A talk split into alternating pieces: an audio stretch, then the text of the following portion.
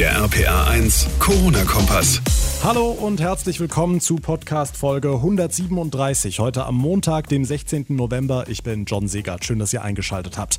Also bei sämtlichen Bund-Länder-Gesprächen zur Corona-Pandemie in diesem Jahr haben wir spätestens um halb sechs am Abend irgendeinen Beschluss dieses Gesprächs gehabt. Heute sah das ganz anders aus. Bundeskanzlerin Merkel und die Ministerpräsidenten haben deutlich länger als sonst darüber diskutiert, inwieweit der November-Lockdown verschärft wird. Aus dem Kanzleramt kam erst eine sehr strenge Beschlussvorlage für das Gespräch. Die Länderchefs haben viele dieser Pläne aber kassiert. Was ist jetzt also geplant? Wo wird es strenger? Was wird genau auf uns zukommen? Wir geben euch einen ausführlichen Überblick in dieser Ausgabe und legen direkt damit los. Vor genau zwei Wochen hat der Wellenbrecher-Lockdown begonnen. Seither sind Gastronomie, Kosmetikstudios und viele weitere Freizeiteinrichtungen geschlossen. Was hat das alles gebracht? Reichen die Maßnahmen? Müssen wir irgendwo nachjustieren? Darum ging es heute beim Gipfel zwischen Bundeskanzlerin Merkel und den Ministerpräsidenten der Länder. Es wurde sehr viel diskutiert, vermutlich sogar gestritten, denn die Vorstellungen von Bund und Ländern gingen doch sehr weit auseinander. Susi Kimmel aus den RPA 1 Nachrichten. Was steht jetzt unterm Strich? Wie geht's weiter mit dem Lockdown? Also im privaten Bereich soll sich ein Hausstand vorerst nur noch mit den Mitgliedern eines festen weiteren Haushalts treffen. Auf private Feiern soll zunächst bis Weihnachten komplett verzichtet werden. Das gleiche gilt für Freizeitaktivitäten sowie für nicht notwendige Fahrten mit Bus und Bahn und private Reisen. Besonders gefährdete Personen wie Alte oder Kranke wollen Bund und Länder stärker schützen. Deshalb sollen für sie ab Dezember vergünstigte FFP2-Masken verfügbar sein. Und es wird dazu geraten, Kontakte zu älteren Familienmitgliedern so weit wie möglich runterzufahren fahren, allerdings ohne sie zu isolieren. Hm, jetzt hatte die Bundeskanzlerin in ihrer ersten Beschlussfassung ja einiges mehr angepeilt, noch härtere Einschränkungen. Was ist damit? Ja, dagegen haben die Länderchefs ihr klares Veto eingelegt und eine eigene Beschlussvorlage ins Gespräch eingebracht und damit auch Erfolg gehabt. Ursprünglich hatte Angela Merkel vorgesehen, dass sich Kinder und Jugendliche nur noch mit einem festen Freund bzw. einer festen Freundin in der Freizeit treffen dürfen. Außerdem wurde ein Punkt in ihrer Vorlage abgeschwächt von einer Regel zu einem Appell. Der Aufenthalt in der Öffentlichkeit ist ab sofort nur noch mit den Angehörigen des eigenen und maximal zwei Personen eines weiteren Hausstands erlaubt. Verstöße dagegen sollen sollen aber entgegen der ursprünglichen Beschlussfassung nicht bestraft werden. Diese Vorgabe wurde auf Drängen der Länderchefs gekippt. Die Infos von Susi Kimmel, vielen Dank. Schauen wir nun mal auf Rheinland-Pfalz, dann scheint es so, als würden sie nicht reichen, die Maßnahmen. Auch heute wieder fast 900 Neuinfektionen, dazu sieben weitere Tote. Und in anderen Ländern schaut es nicht viel besser aus. Trotzdem hat sich die Runde ziemlich gezofft, wie wir hören, und Beschlüsse vertagt. RPA1-Reporter Olaf Holzbach, stand Rheinland-Pfalz da nicht eigentlich auf der Seite der Kanzlerin? Naja, sagen wir auf der Seite derer, die ein bundesweit einheitliches Vorgehen wollen. Und das war mit diesen, ja, doch sehr strengen Kontaktverboten, die Frau Merkel davor hatte, offenbar nicht zu machen. Sogar Kinder nur mit einem festen Kumpel, private Treffen weiter begrenzen, dazu diese Schnupfenquarantäne. Alles zusammen war für die Halbzeitberatung heute wohl doch ein bisschen herb. Wir müssen auch jetzt einfach die Geduld haben nach zwei Wochen, dass wir jetzt die nächsten Tage uns die Ergebnisse des Lockdowns anschauen, bevor wir auch wirklich alle wieder so ein bisschen verrückt machen. Und deshalb sollten wir besonnen mit den Fragen umgehen und dazu haben wir jetzt die Möglichkeit, da werden wir ganz klare Ergebnisse sehen. Die rheinland-pfälzische Ministerpräsidentin Malu Dreyer gestern Abend schon im ersten. Generell sagt sie, läuft alles auf weitere Kontaktbeschränkungen hinaus. Hauptsache Schulen und Kitas bleiben auf. Ja, da wollte der Bund ja auch ran. Was genau ist daran so umstritten? Ja, zum einen die Maskenpflicht für Schüler und Lehrer auch im Unterricht. Haben wir in Rheinland-Pfalz ab Klasse 5 längst, ist in anderen Ländern nicht so. Punkt 2, die Teilung von Klassen und Kursen für mehr Abstand. Will der Bund, will Rheinland-Pfalz noch nicht.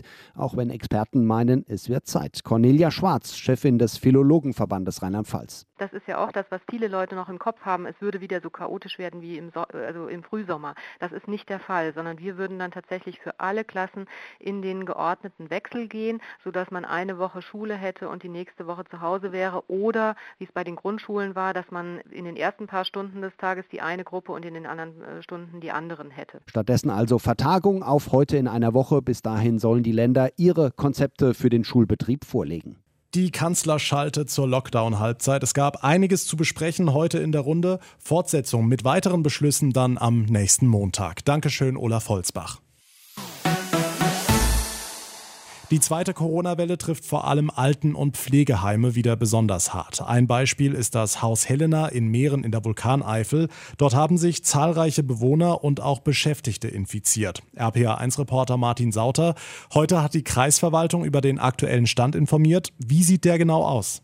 Ja, die Lage dort ist nach wie vor sehr ernst. Nach Angaben des Kreisgesundheitsamtes sind aktuell 36 Bewohner und 30 Mitarbeiter positiv getestet.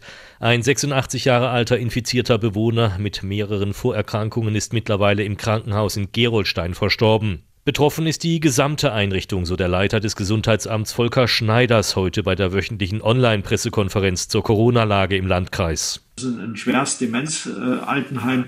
Alle sieben Wohnbereiche haben Betroffene jetzt und die haben jetzt ähm, besondere Isolierstationen auch eingerichtet. Ab heute bekommt das Haus Helena Unterstützung von der Bundeswehr. Hier aus der Heinrich-Herz-Kaserne in Daun, Landrat Heinz-Peter Thiel. Acht Kräfte Bundeswehr für die nächsten 14 Tage. Diese Bundeswehrkräfte werden selber sich von ihrer Einheit trennen und werden für die Dauer des Einsatzes auch in den Meeren privat untergebracht. Und auch viele Pflegekräfte, die derzeit im Urlaub sind oder auch im Ruhestand, haben ihre Unterstützung angeboten. Das hilft sehr, sagen die Verantwortlichen, aber die Lage bleibt angespannt, so Gesundheitsamtschef Volker Schneiders. Wir haben dort vorbelastete Schwerkranke, die außer ihrer schweren Demenzerkrankung noch weitere Erkrankungen haben. Da ist nicht ausgeschlossen, dass also äh, hier auch noch es zu weiteren Todesfällen kommen könnte. Er und Landrat Thiel appellierten generell nochmal an alle, die Corona-Maßnahmen strikt einzuhalten, damit sich die Lage bis Weihnachten zumindest etwas entspannen kann. Danke, Martin Sauter.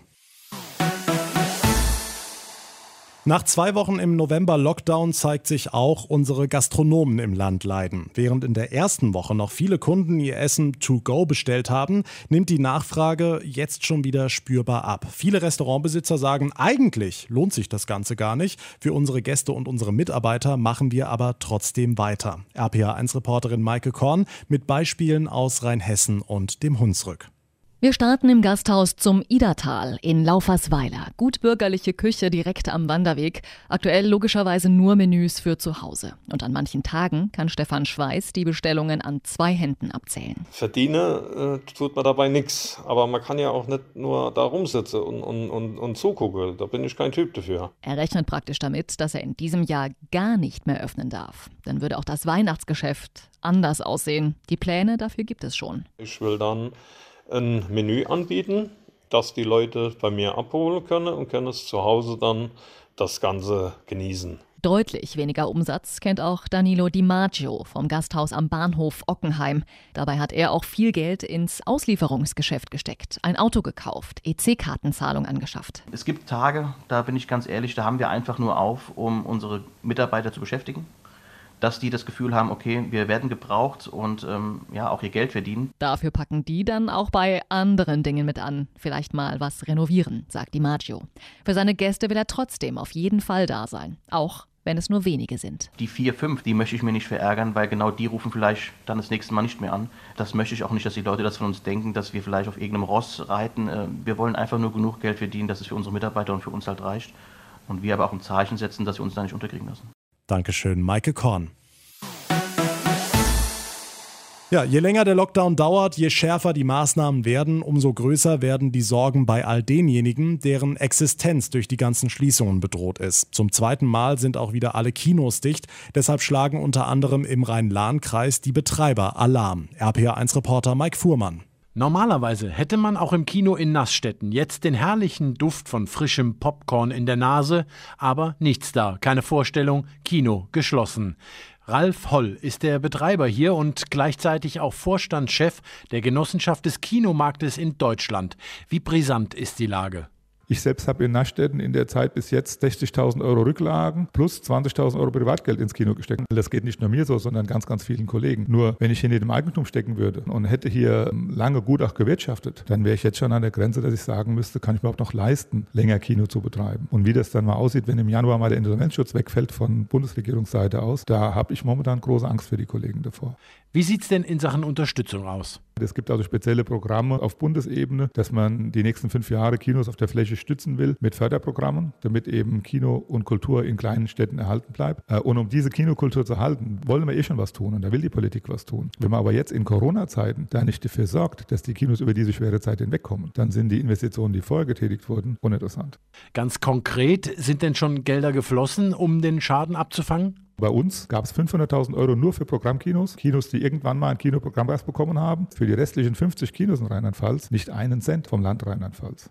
Derzeit gehen viele Kinobetreiber von einem Rückgang von mehr als 70 Prozent aus. Die Infos von Mike Fuhrmann. Vielen Dank. Für viele Unternehmen stellt Corona eine enorme Herausforderung dar. Worst Case dabei, ein Mitarbeiter ist positiv, steckt alle anderen an und der gesamte Betrieb muss schließen. Horror. Damit das möglichst nicht passiert, hilft Firmen im Rheinland jetzt ein Kölner Unternehmen mit Corona-Schnelltests. RPA1-Reporterin Moira Kallnay. Damit sollen Unternehmen in Zukunft möglichst vor dem Großausbruch in der Belegschaft erfahren, wenn ein Mitarbeiter Corona hat.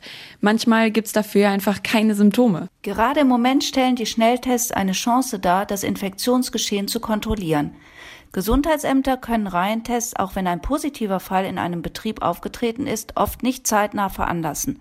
Präventive Tests sind bisher nicht vorgesehen. Wenn ein Unternehmen sich dazu entscheidet, die Mitarbeiter regelmäßig auf Corona zu untersuchen, können Betriebsstilllegungen vermieden werden. Daher sind viele Unternehmen bereit, die Kosten für den Test selbst zu bezahlen. Ein typisches Projekt mit 100 Testpersonen kostet pro Person ca. 40 Euro. Das sagt Anke Müller-Peters von der Kölner Firma SmartMed Test. Da arbeiten medizinisch geschulte Leute, die genau wissen, wie diese Schnelltests richtig durchgeführt und dann auch ausgewertet werden. Denn die häufigste Fehlerquelle für ein falsches Testergebnis ist ein nachlässiger Rachenabstrich. Wenn ein Unternehmen sich an uns wendet, organisieren wir das gesamte Testprojekt. Unser Arzt oder, wenn es ganz viele Mitarbeiter in einem Unternehmen gibt, auch ein Team aus Ärzten, kommen zu dem vereinbarten Termin in das Unternehmen und untersuchen alle Mitarbeiter. Die Ergebnisse der Tests sind schon nach wenigen Minuten sichtbar. Zusammen mit der Maskenpflicht und den Abstandsregelungen sollen also in Zukunft auch Corona-Schnelltests für einen sicheren Arbeitsplatz sorgen. Auch ein kleiner Hoffnungsschimmer für diejenigen, denen im Homeoffice so langsam die Decke auf den Kopf fällt. Die Infos von Moira Kalnay. Vielen lieben Dank. Und damit komme ich zum Ende der heutigen Ausgabe. Wenn euch unser Podcast gefällt, dann würde ich mich wie immer sehr über eine Bewertung bei iTunes freuen. Und ihr bleibt immer auf dem Laufenden, wenn ihr unseren Corona-Kompass ganz einfach abonniert. Da, wo ihr mir gerade zuhört, dann verpasst ihr keine Folge mehr. Mein Name ist John Siegert. Ich bedanke mich ganz herzlich fürs Zuhören, wünsche euch einen schönen Feierabend. Wir hören uns morgen wieder in der nächsten Folge. Bis dahin eine gute Zeit und vor allem bleibt gesund. Der RPA 1 Corona-Kompass.